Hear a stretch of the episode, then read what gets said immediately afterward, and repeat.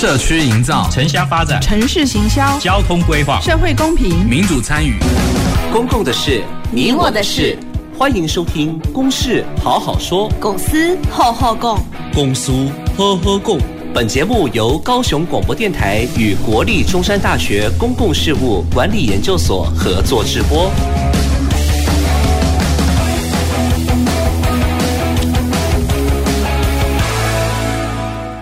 各位听众朋友，大家好，欢迎收听《公事好好说》，我是今天的节目主持人，中山大学公共事务管理研究所彭衍文。我们今天的主题是县市大选过后的性别观察，好。题目有点像，有点学术哈，但其实就是跟大家聊一聊哦。我们这个选举刚结束哈，还不到一个月，那大家通常关注的比较是政党的板块移动哈，哪一个党现在变得呃席次比较多啊？哪一个党可能有这个危机等等哈。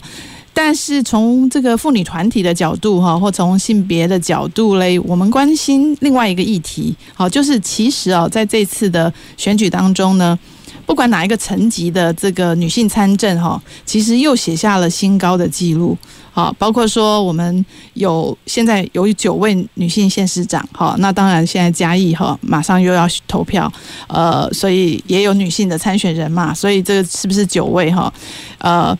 也已经九位就已经是一个快要一半了哈，算是一个新高。那同时呢，事实上这个在县县县市议员的层次哈，我们也看到这个已经有这个差不多，哎，我这边有具体的数字哈，有呃三十三趴的县市议员哈，然后呢，这个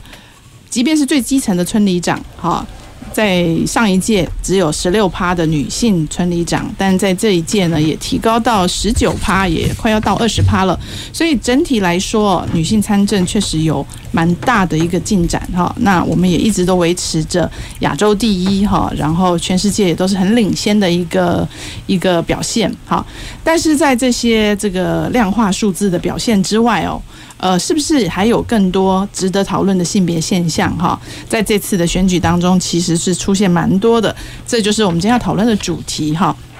那我们今天邀请到这个三位来宾，哈，都非常有代表性哈。我先介绍一下我们的来宾，首先呢，是我们高雄医学大学性别研究所的退休教授哈，陈令芳教授。跟大各位呃听众大家好，我是陈令芳。好的，然后接着呢，是我们小明参政欧巴桑联盟的召集人哈，江敏荣召集人。大家好，我是敏荣。那呃，大家好，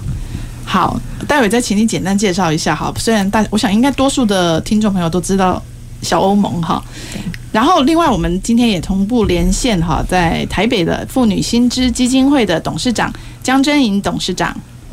好，渰雯好，线上的朋友们大家好，还有两位来宾大家好。好，那祯莹本身她也是这个中央大学的教授哈，那她其实也是长期研究女性参政的这个主题。那我们今天呢就要来呃延续我刚刚谈到的这几个数字的攀的新高嘛哈，我是不是来先问问看令芳，呃，你觉得这次的这个新新高是是不是又表现了我们性别平权的进展呢？呃。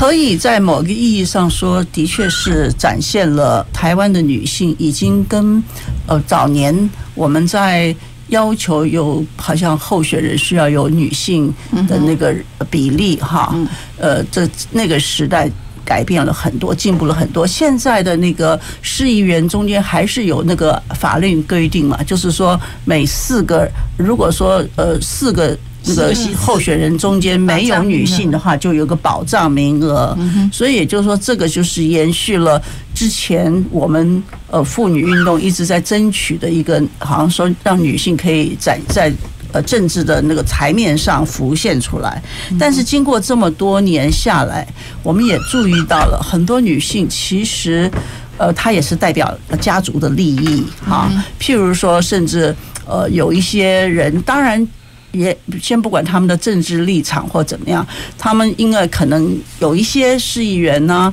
呃，他是早年譬如说帮某一位呃市议员或者什么呃做助理，然后等到市议员离开了或者是老了退休了，他就来取代哈，就是那种女性的会会多一点出头。那有些呃。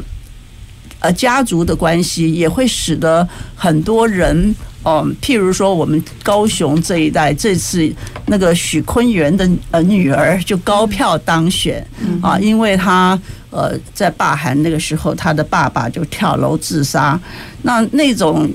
原因会造成的那个，好像当年许坤元所有支支持他的人全部都呃把票都集中在他身上，展现他们对他爸爸的支持，所以这些东西都说明了。呃，不管呃，很高兴说有女性出头，但是别忘了，呃，选举这个东西不是只是一个女性的问题，其实跟她背后的那个家族政治或政治势力啊都有关系。所以对我们来讲，其实是要重新的去思考这个呃保障名额的问题，因为这个保障名额其实是有已经达到了它的一个程度的效果了啊。而且讲真话，这回据我。观察好像并没有真正因为这个保障名额而让某一些原来是男性的换下来换成女性。嗯嗯，今年的女性其实很多大部分都没有。对，嗯对，我知道很多年前不是二零一八年的话就有这个事情，在新竹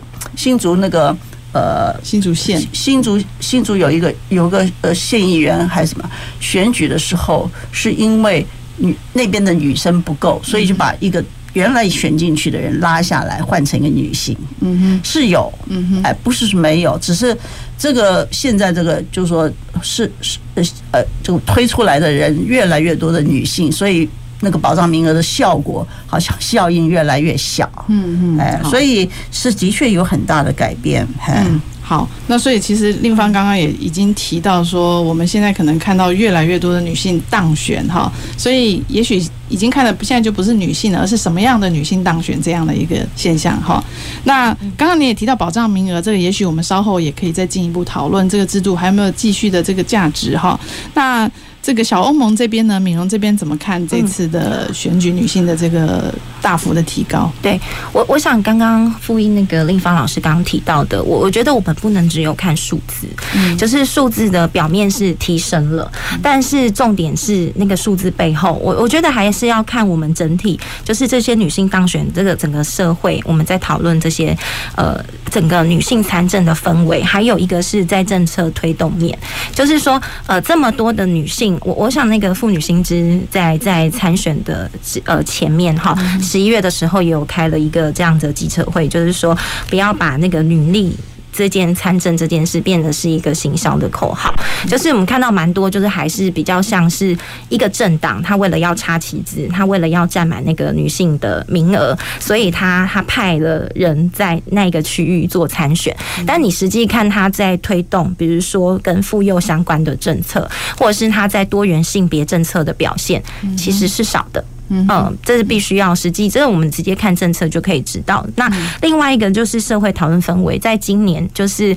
呃，今年还是有非常多呃那个正妹里长图鉴。好，从北到南排了十十位正妹里长，然后大家聚焦在很多正妹议员是吧？对，正妹议员哈，然后呃，在讨论，大家也会其实打开新闻都是嘛哈，我们只要打开新闻，网络上看到在流传的大部分很少 focus 在女性的参政者她的政策表现上面，好，大部分都还是在她的多漂亮，然后外观上面，对，那对政策讨论是少的，可是事实上我们这件。这些事情是不太会发生在男性的政治人物上面。那甚至像小欧盟，小欧盟是呃，刚刚很谢谢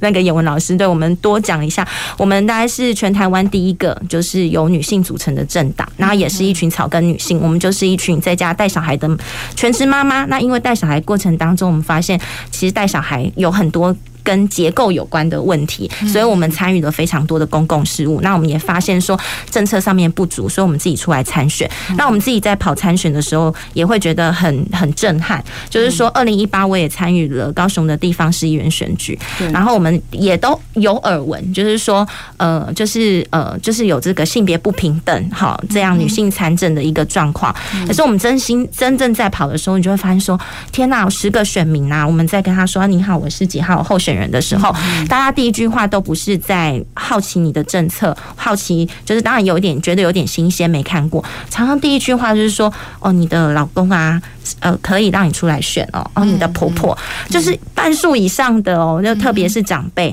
所以你就会看到说大家对于这个。嗯，在包在包含我们在跑的时候，可能就是有时候小孩就带着在旁边，就有时候就是被拉头发或抱着，对，那可能外形并不是那么的亮丽或者是亮眼这样子，对，那你就会发现到那个大家对你眼神的专业的质疑，对，那或者是很少会问你啊，所以为什么你要出来参选？对，那所以在里面我们也看到，就是整整体台湾对于这个我们原本的性别框架，我我想还是有一条路，当然是乐见。非常多的女性出来参选这件事，嗯但是在今年的，我觉得在媒体报道上面，我我我认为那个离性别平权这件事还是有一段距离的。嗯，对，嗯，好，那我我想说，的确差别很大，因为大家都很少人来看你的证件，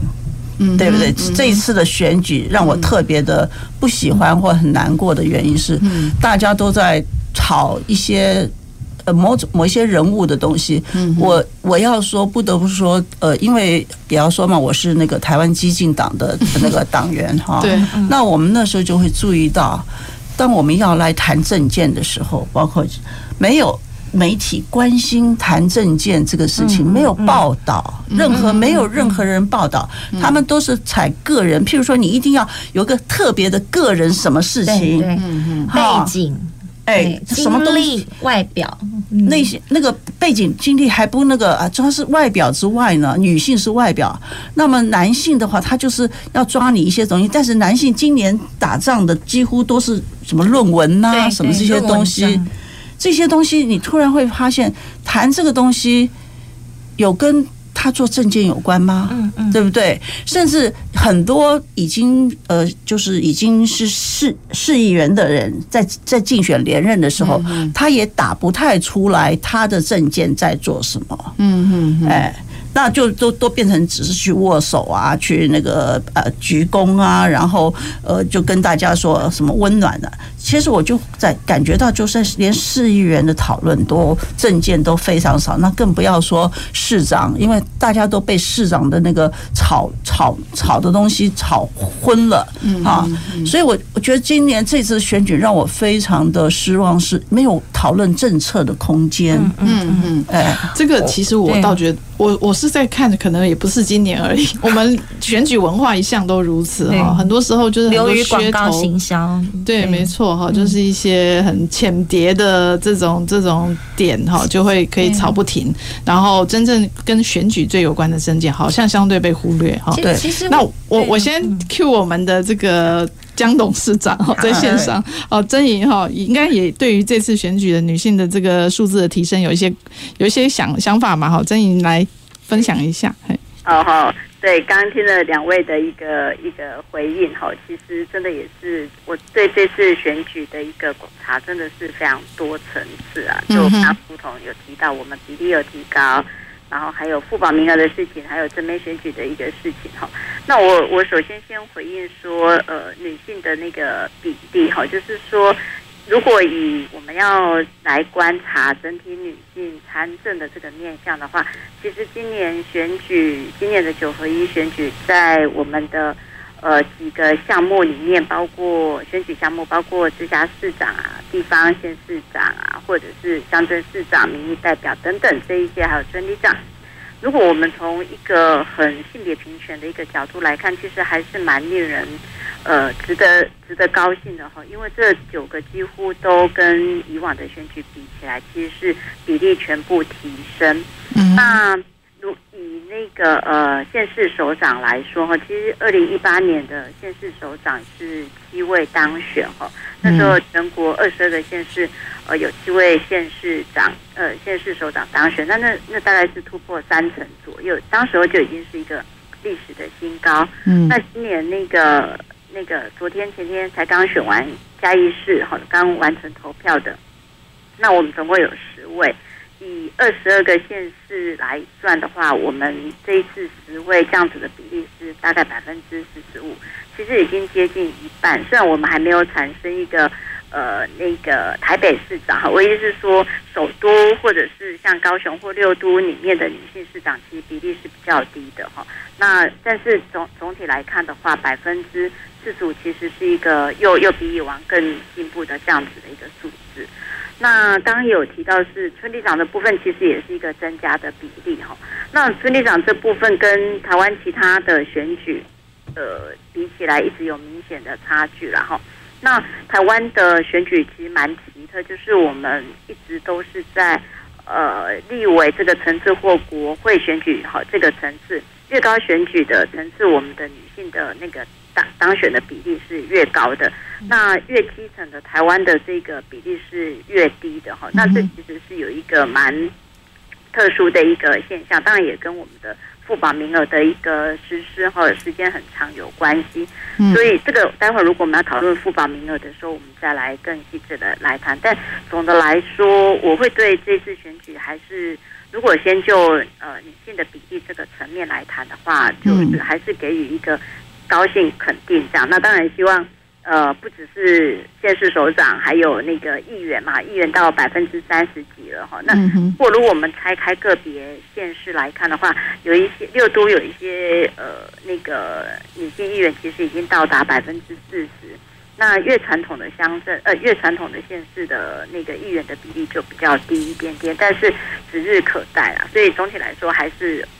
嗯。值得值得高兴的哈，那当然很细部的部分，我们待会就可以逐一来谈。嗯哼，说不同层面有不同层面的一个关怀跟跟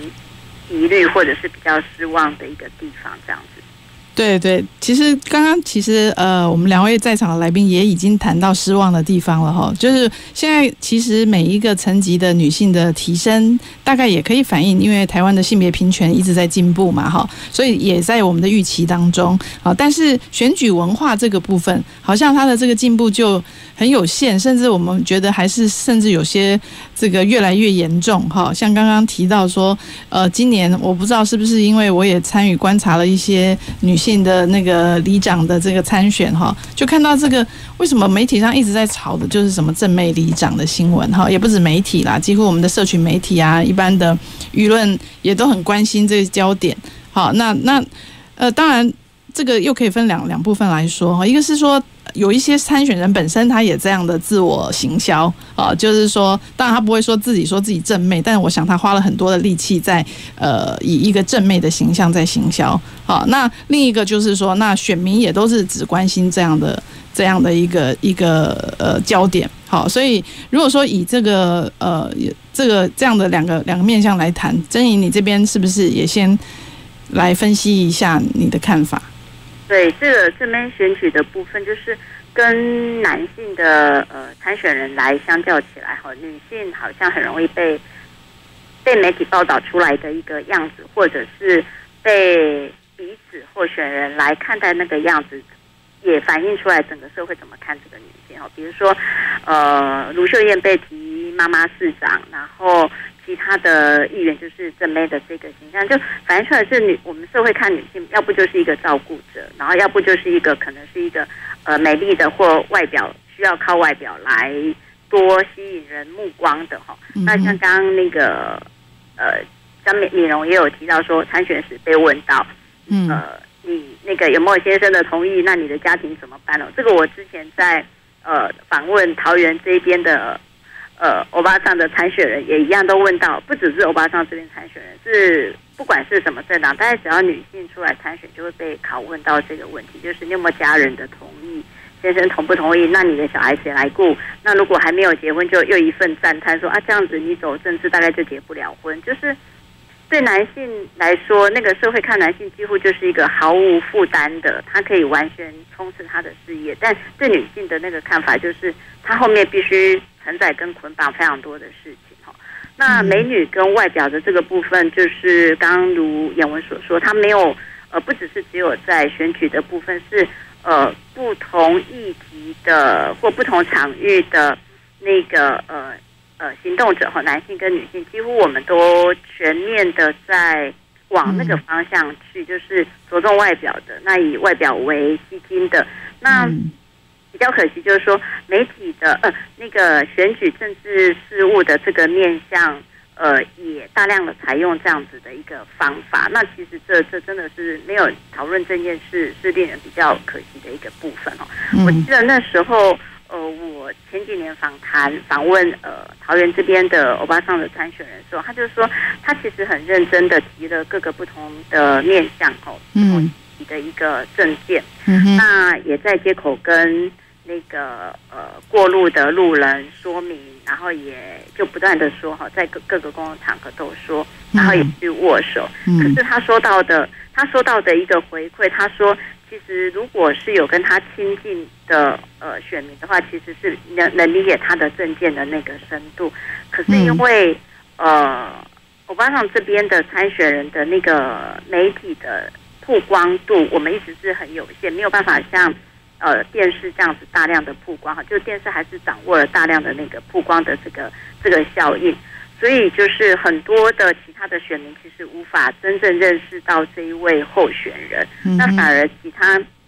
可能已经是现任的候选人就就就少少的提哈，那只要表现一个服务的热忱，就比较容易当选。那这其实也蛮符合选举研究一直在呃分析的，就是说现任的。呃，参选者其实他只要是现任不现任，不管是议员或者是国会议员，他都有一个现任的优势，就是很容易把那个光环，选民很容易把光环持续留在他身上，就觉得哎，他过去几年没有犯错，他过去几年有服务到大家，好啊，那我们就继续来投他。所以，所以就是呃，如果要用外表来作为亲近选民的一个。一个一个一个一个一个方式跟管道的话，当然我们看到了这样的方式，但但是这个方式是不是有效，或者是说它会不会再度去让女性更定位在某种的一条路上？好像这次应该是嘉义是不是有一个比较特特殊的？对对对对对。那好像其实他有一些他提出来一些证件是蛮蛮打动人心哦。我看 PPT 上面的一个反应，确实他有一些呃。应该是在动物上的一个证件，哈，是是让人触痛到心的。也就是说，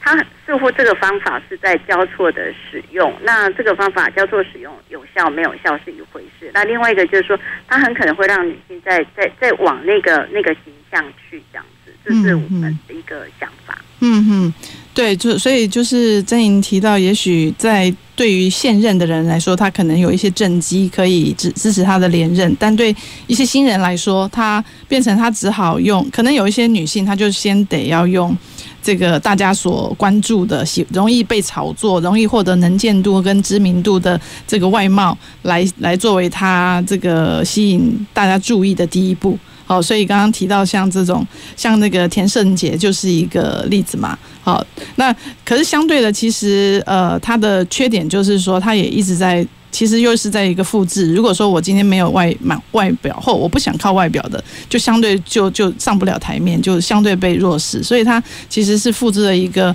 就是说他利用了，但是他也一直延续着一个我们觉得不是很好的政治文化。好，那这点其实小欧盟，你们在这个光你们在。当初叫你们自己欧巴桑，我想应该就某个程度想要去翻转这种正妹这样的一种呃炒作嘛，哈，因为你们虽然都是女性，但是很可能不喜欢这样子的形象。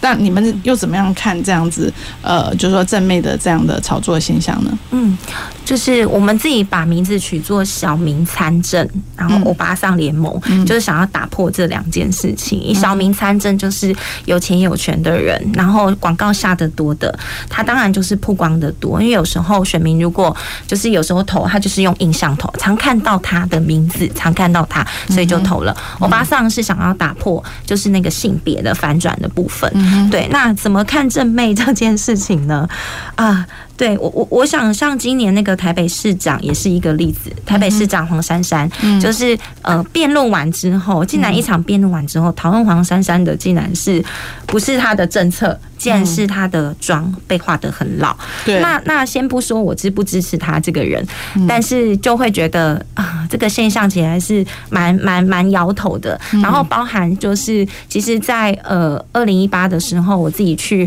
呃就是扫街，我们也在做一场社会。会实验哈，就是说我们就是妈妈背着小孩，然后我自己也常就是穿着拖鞋我就出门了，对，那就是会有很多的选民就会觉得你这样一定就不专业。那我呃，像刚刚蒋董事长也有提到，就是说我们的优势就是我们跟人的对话，就是如果你愿意跟我对话，你听到我的政策政见，我想应该应该现任的政党，我觉得应该很难提出像小欧盟这么完整对于育儿亲职系统，或者是我们真的就是踩在多元性别支持上面可以踩得这么稳，这样。对，所以怎么看这个正妹文化，我我想都还是跟那个金钱选举有关系，就是我们现在的政治都还是流于一个广告行销，而不是政治真的可以回到政策的讨论。我们用政策来比拼，很多时候我们得要用广告来比拼的时候，就会流于正妹，或者是比如说像吴怡农，他也有很呃，当然他的很好的就是实力，这个这个也是无可否认，对。但的确，大家很多时候先注意到他，又是在讨论呃他的外貌，那我觉得那个也是另外一个我觉得可以思考的，就是说就非常的容易，我们好像在嗯。讨论这个政治人物的时候，都是先讨论外表。嗯，对对，然后像是刚刚提到的田胜杰，即便他可能也有一些条理的呃对话方式，或者是他也有提出某一些证件，可是是大家在选后才觉得说，哦，他说话也蛮有条理的。嗯，我们先不管他，可能也用了他的外貌红利在进行这一场选举。对对对，所以我我觉得还是还是回归到我们整体的这个政治的氛围，就是我们在看，对，我们在看政治这件事情是。我觉得政治人物所有的参选人都有这个责任去翻转这样子的选举文化，嗯，对，就是不应该再是用钱，然后或者是在用这些的外貌的手段，对，在在做这样子的一个。可是如果说田胜杰他不是用这个外貌哈，或者他衣着啦去去吸引注意的话，他可能大家根本不会注意到他，对不对？对对。可是就是很吊诡，对，就很吊诡，但也会回到我们在看对政治的想象这件事情。可能大部分我们出来参选的人，怎么一起翻转这个文化，来进行这样子的政策讨论？对，嗯，那另方怎么看呢？哦，那就接那个呃呃敏敏荣的那个说法，其实这个问题是蛮我蛮同意。我觉得很多政治人物都应该要把这个媒体的，其实我觉得是不是完全广告，其实是媒体的报道，嗯，因为媒体报道。这些媒体的记者或媒体的呃，以为他们的呃那个阅听人或者他就是收听的人或看是喜欢这样，所以他们就争相报道，就报道的每个媒体报出来的东西都差不多，都是都是呃，所以我觉得这个。问题需要很大很大的力量来翻转，那也应该大家联合起来，都在探探讨这个问题，这样子。好好，可能不止媒体，有很多，包括我们选民，也都值得检讨。我们先休息一下，好，待会回到公事好好说。走进时光隧道，踏遍每个街角，城市的璀璨。伴你探索。FM 九四点三。大家好，我是女生，有人叫我真妹，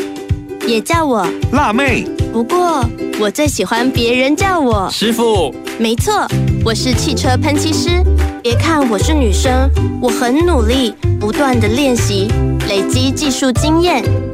用喷枪彩绘我的人生梦想。性别不是阻力，尽情发挥潜力。耶！以上广告由行政院提供。阮是可爱的卢凤忠，生做是个水鸭蛋无爽。哈哈，大家好，我是人看人恶老，鬼看鬼跋倒的鬼婆。今仔日要来给大家介绍，不管你是国民女朋友还是国民欧巴，明年开始，咱大家拢有机会做到这个国民法官啦。跟着咱的法官坐斗阵做伙来审判，邀请你明年做伙来做这个国民法官，让咱的司法愈来愈好。CD CD CD CD。以上广告由台湾高等法院提供。家长朋友，天气渐渐变冷了，这个时阵有够适合食咱姜母鸭，还是咱的麻油鸡？啊嘛因为咱一时的疏忽，有可能会有酒后驾车或肇事的情形哦。建议你可以利用代客驾驶，啊是讲饮酒进前指定一位无饮酒的驾驶人，负责开车载恁登去哦。我是依琳，欢迎继续收听陪你平安登去厝的高雄广播电台 FM 九四点三 AM 一零八九。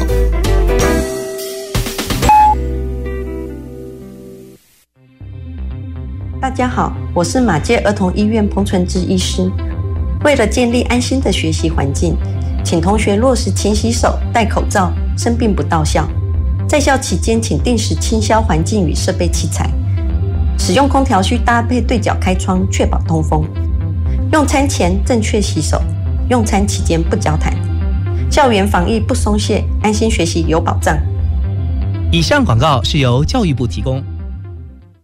随时陪伴着你，你最好的马吉，空中串联一起，分享点点滴滴。九十三，九十三，九十三，你最麻吉的电台。公共的事，你我的事。您现在所收听的是高雄广播电台与国立中山大学公共事务管理研究所合作制播的《公事好好说》。欢迎回到《公事好好说》。呃，我们今天讨论的主题是有关于女性参政哈，在这次的政治呃县市大选之后的提升。好，那我们刚刚前面呢，呃，要我们今天邀请的来宾有包括说高高一大学、高雄医学。大学性别研究所的退休教授哈，陈林芳教授，还有呃小明参政欧巴桑联盟的党主席呃江敏荣召集人啊，还有我们线上的连线的是妇女新知基金会的董事长江祯莹董事长。好，那我们刚刚呃讨论了这个呃选举当中，虽然席次有大女性有席次有增加，但是选举文化还是一个呃。很这个炒作正妹啊，哈，炒作这个外貌的这样的一个呃问题，哈。那这个问题其实不只是在呃，可能在我们的刚刚定方有提到，在媒体上哈。其实连呃你自己有提到你们的激进党哈，你们激进党好像也发生说哦，有这个参选人哈，本身就把另外一个女性参选人的这个泳装做的一个广告噱头，然后也也引起一些这个一些批评嘛哈。是。结果你们怎么样去处理这种现象呢？呃，我先要说一下，呃，在这个过程中哈，呃，先说一下。这个候选人本身是一个就是呃有小孩的爸爸哈，但是呢，他们这个我觉得是是有一个世代哈，这个呃有一些人他们认为说哦，我们做这个只是呃呃怎么讲，就是没有呃特别对他有什么伤害，因为那个照片我有呃从他的网页。截取来的时候，我有问过他呀，对方同意了。那然后如果说有同意的话，呃，那么是不是呃应该就可以贴在他想要做的事？因为他其实是一直强调呃测速呃汽汽就是开呃就是汽车开的呃道路上的测试呃测速器。本身是非常不合理的，所以他以为他用一个开玩笑的方式可以让大家看到，呃，这个荒谬。他以为这样是幽默的，所以当这件事情发生，很多人就批评他说：“你这物化女性，你把女性的呃泳装说要贴在测速器。”他说：“我只是要开玩笑。”换言之，也就是说，这一位候选人。呃，我先讲，就是说他他对很多那个呃性别的敏感度不够，嗯，所以呢才会自以为幽默的去贴一个东西。嗯，那后来当然我们党就立刻做了一个决策，说决定了说你违反了我们激激进主张的性别平等的一个基本原则啊。嗯，那你违反了以后，我们不准你参加呃竞选。除非你接受性别平等的上课学习，知道你呃呃错了哈什么之类的，然然后上完这个课之后才能够再重新选举。所以呢，我就变成了负责要去找一位老师啊，我特别找一位男老师，嗯啊，来给他上课。啊，我觉得，而且那个男老师年纪也比较，就是他们这个呃三四十岁那种年轻人，那让他用一个男性的角度去跟他分析啊，因为有时候我们谈性别平等，那个。男性就说都是你们女生在讲啊，什么什么的。但是有个男性的老师也跟他说，这样的说说法是是有问题的，因为你没有想到哈，这个社会中间的男女的不平等，然后把女性的呃一个就是同样的呃候选人的一个呃泳装的照片贴上去，他就我们我们就安排了那个课上课，一上也上了从晚上呃。八点也上到十点，好，上了两个多钟头，而且这个不光光给他上，他党部里面还在工作的那个工呃呃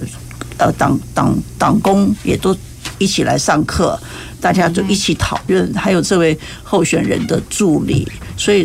五六个人都坐在那个房间里面，好好的讨论了。嗯，那我觉得，我我觉得我在想哈，这个现象可能它也本身不一定是呃，就是个别的候选。你们当然，你们这个这个紧急的这个介入去教育是重要的，可是可能他也是认为说，他就是要放这样泳装的，才能够吸引大家注意，才能够这个增加这个新人的能见度嘛。所以要根除这样的对认知，但是也。我我我后来了解他，他他认为他是在开一个玩笑，好，他倒没有特别想到用这个方式来制造他的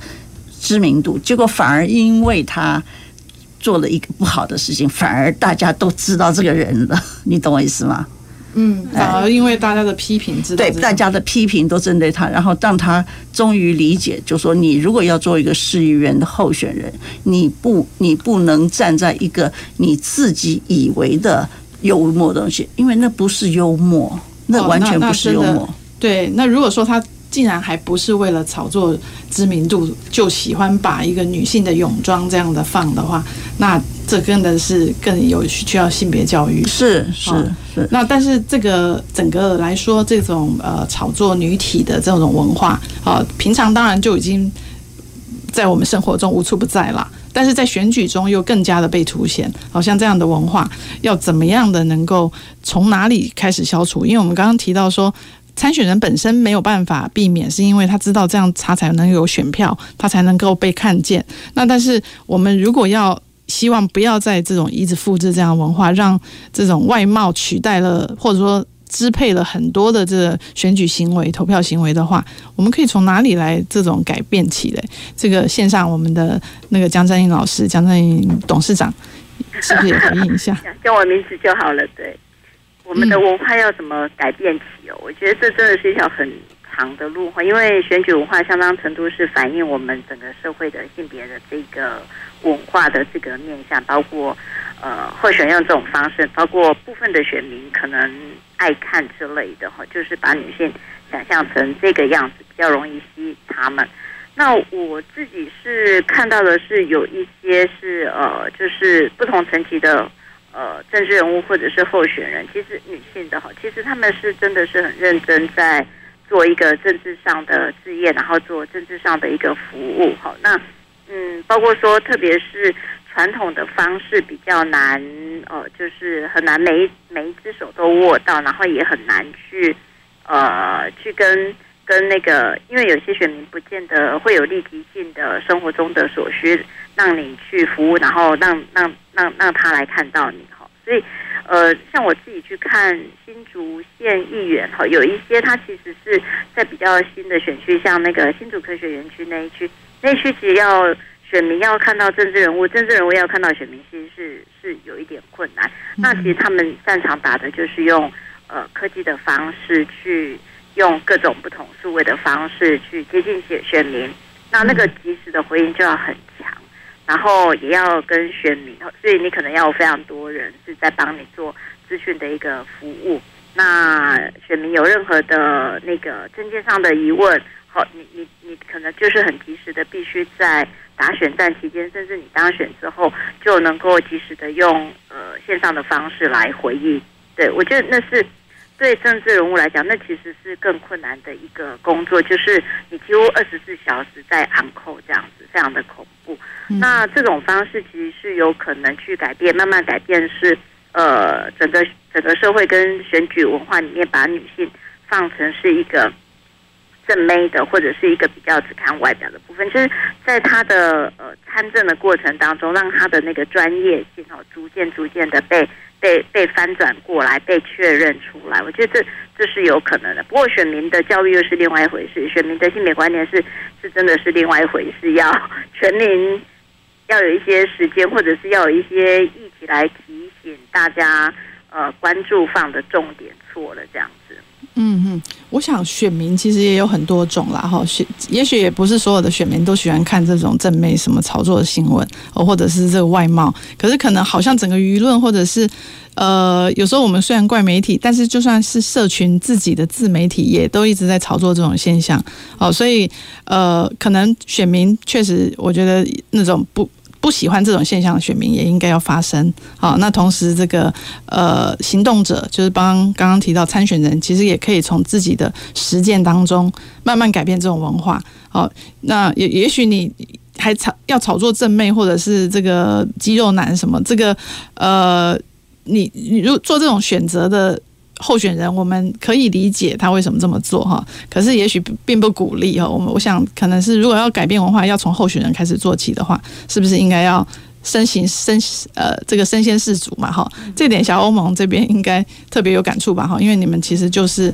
特别希望能够营造不同的这个选举文化嘛。那你们会不会觉得这种外貌正正妹炒作这种会对你们造成威胁？这种过去的选举文化，嗯。造成威胁哈，我觉得当然是对我们选举是蛮不利的。但但事实上，小欧盟里面也是很多可爱的候选人啊。对，那我我想要讲的是，我觉得为什么大家会看外表？我想有一个是，呃，他很容易轻松。然后大家就是从这一块去讨论一个政治的议题，然后看新闻。我们常常就是新闻很多，然后我们要配着饭吃。对，那我所以，我我刚刚前面说到的，我觉得。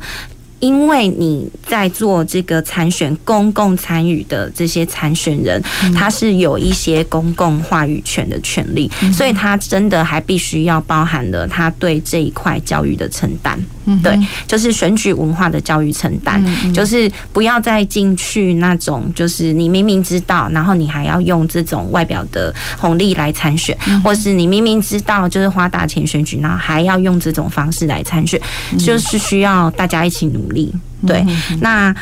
再加上现在有很多的自媒体，好，刚刚叶文老师有提到非常多自媒体。那要想自媒体很多影响的是谁？是我们下一代的年轻人，嗯、对。所以如果当我们这一代的，就是说，嗯，很多我们大部分小欧盟都是七年级生，好，那有有的就是六年级生，对。那如果我们这一代中生代的这个出来参选的人，那没有去肩负这样的责任，那影响就是我们下一代年轻人，甚至是我们的小孩啊。对，像我们现在小孩看自媒体，我们最担心的就是看呃，就是非常多抖音或者是很多就是这种外表，在在强调外表的这些 YouTuber。对，所以我觉得对政治也是，就是政治它是更多去思考我们生活层面跟我们结构有关系的。对，那不是说都要非常的严肃，像小欧盟提出很多的生活的政见，对，我们试着用。大家听得懂的语言，你是有别的方式去去谈政策的，好，不一定都是要让讲的让人家听不懂。那这个就是这些呃这些参与就是政治的人，公共参与的人的承担。好，你要怎么去转移那个议题给所有的民众？那你要怎么样担负起？就是这个就是公共参选的文化，对，这就是我们的我们的承担啦。对，嗯。那我我们刚刚前面关于外貌有一点想法，关于这个说这说法，我认为哈，可能经过这这几这近近来这几年，大概是三四年的这个网红啊这种东西的文化，嗯，造成了一个结果，大家都很在乎外表。好，没有关系，这是一个文化，但我认为这问题是出在好像一言堂的那种感觉。嗯哼，哎，就是我们能够大家的想象都被这样目前的东西被限制住，嗯，没有。可多元的可能性，当我每次说多元，其实是实际上没有多元。嗯嗯，好，非常的非常的就是一个单一的一种说法，叫做正妹或外表，嗯，或肌肉男或干什么。但是我认为我们应该要求做一些像是呃，除了我们都会讲说各种，但是我觉得媒体或者是。呃，各种团体以及各种政党都应该要签署一个有点像是公约之类的。嗯哼。所以公约就是说，我们譬如说，我们民进党，我们要求我们每个地方的党员以政见吸引人，而不是完全做那些，是不是能够做成一个这种公约？不要在选举的时候才去签。要在选举之前很很正直，成成为他们各个党内的一个原则和教育原则。嗯嗯嗯。那党民呃员党员不是党员，选民我们很难去控制，但是包括媒体、自媒体也要有一个这个东西的时候，那这样子会允许。多元可能的不同的声音会出来，嗯嗯，这是我对这次最最近这几年，其实非我知道你听起来会觉得非常不可能的做法，但我觉得如果我们不打破这个所谓的一言堂，嗯，这个一言堂是指外表最最值钱，其他东西都不值钱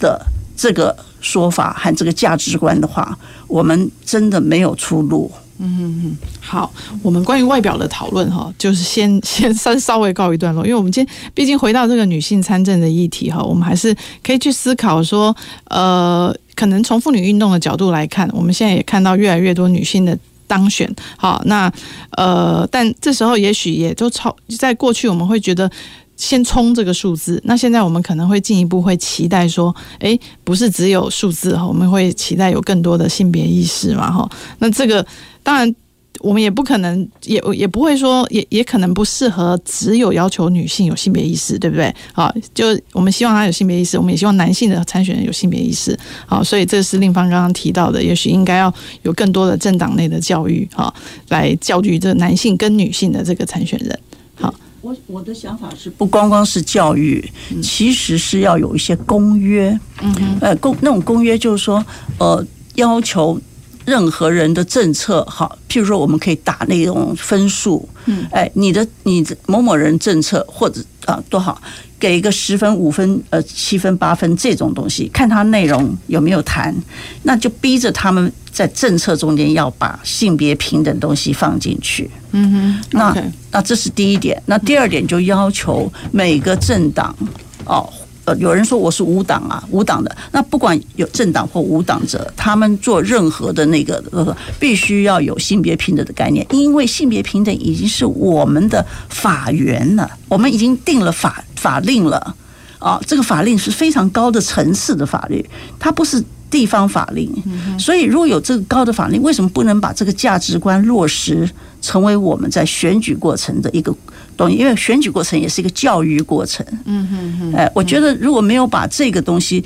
推出去，我觉得我们妇女团体应该来来做这个。嗯，就是这是一个价值观的战争，一定要把这个性别平等的价值观带入。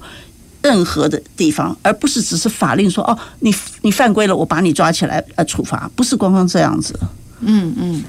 好，那这个其实也也可以请教一下哈，甄颖，那你觉得从这个复运的角度哈，我们提到说现在量变的部分已经告一段落，好，那未来进一步想要推动这样的一个质变、政治文化质变的时候，还还可以做什么？好像刚刚令方提到的。政党的这样的一种公约，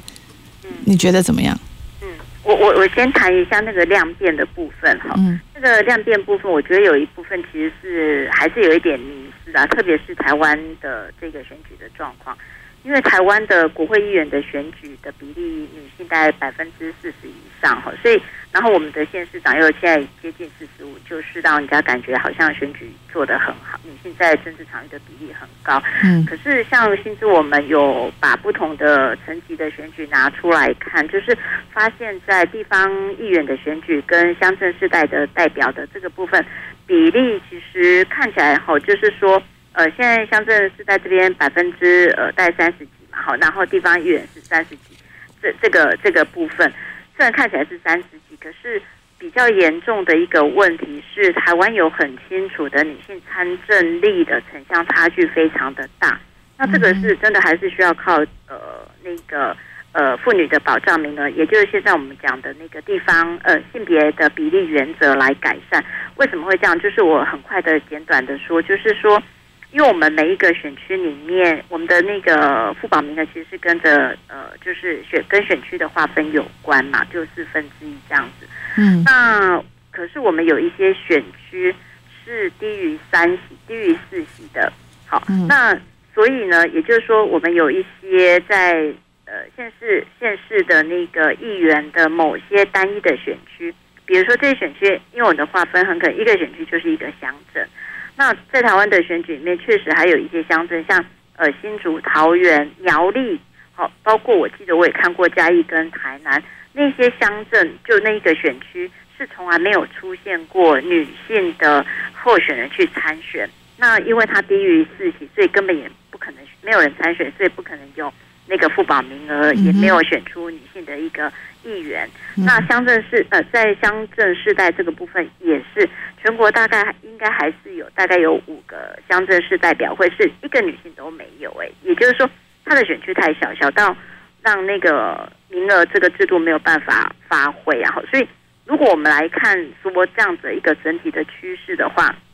也就是说，我们越高层级的代表女性是多的，是够的，是比较比是比其他整体多很多，可是我们在越基层的选举女性是缺席的，这反映出一个现象，就是我们的女性高度精英，好，就是政治参与的女性或积极参与社会的女性，其实是集中在都会或人口数比较多的一个地方。那如果我要看整体或长期来看，我觉得这是台湾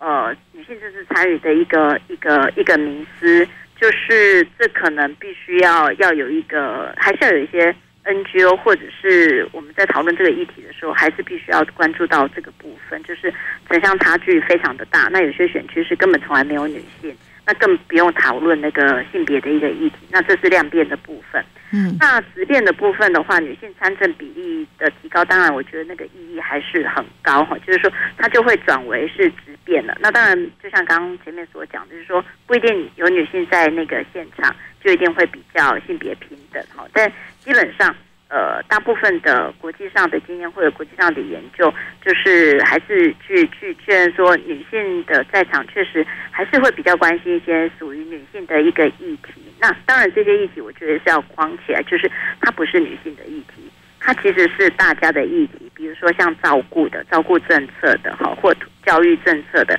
这些其实是大家一起的哈，并不是说它就归于女性这样子。那女性的一个比例提高，它同时还有一个很大的意义，就是它改变了我们的政治这个场域里面的文化互动的文化，或者是那个友善的氛围会更多哈。那这包括说，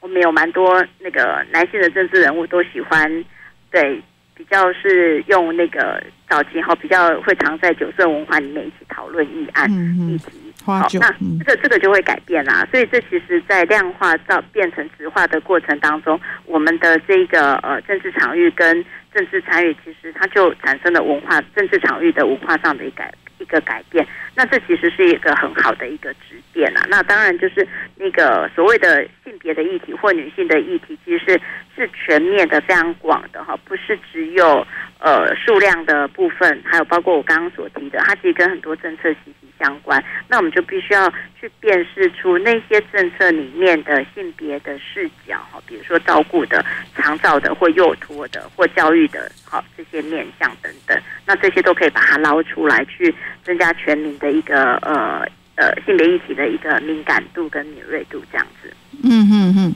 好，你刚刚提到的这些重要的，从女性的角度来说，哈，可以看见重要的议题啊，哈，在过去可能，呃，女就是说比较被忽略，哈，那现在，呃，其实我觉得也是确实随着女性参政者还有妇女运动的共同努力，哈，越来越多。这个执政者也对这些比较是照顾相关的议题也越来越重视，而且其实我们的这个欧巴桑联盟哈，这个小欧盟其实呃，我觉得他们就一直都在主打这些议题哈，就是过去比较被呃忽略的议题哈，但是。呃，我不知道，像其实我们刚好也节目的尾声，也可以拉到说，像这样的一个一一很标志这个女性关怀啊，然后女性参选的这样的一个政党，你们在这一次的选举当中，其实相对却呃没有没有人当选。好，那我不知道说在未来的策略上会怎么样能够持续哈，在女性参政这一块，你觉得可以怎么样的继续努力？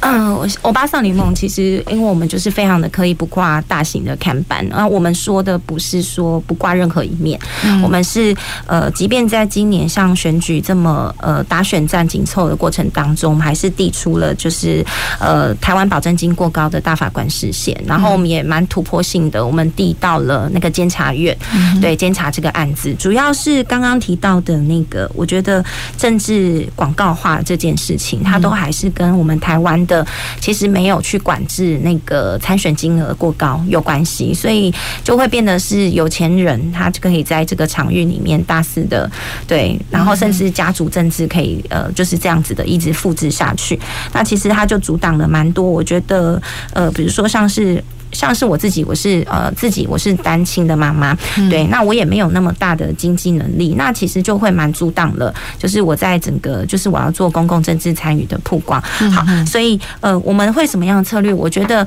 呃因为小小欧盟是今年进入了第三年，对，那一直想要打破大家就是妈妈在讨论的这件事情。刚刚真莹董事长也有提到，就是说这这些妇幼的议题，它不是只有女性的事，对，我们从女性的事。视角，我们我们因为现在台湾就是呃，因为这样子的一个呃，我们还是主要照顾者。好，我们看到了这些议题，可是这些议题都不是只有就是跟女性有关系，而是跟大家有关系。对，小孩的环境，就是以小孩为视角的环境，如果是公共环呃公共的空间，这是做得好，那表示他对待其他的弱势的族群，好，比如说呃眼睛或者是有呃残疾的人士。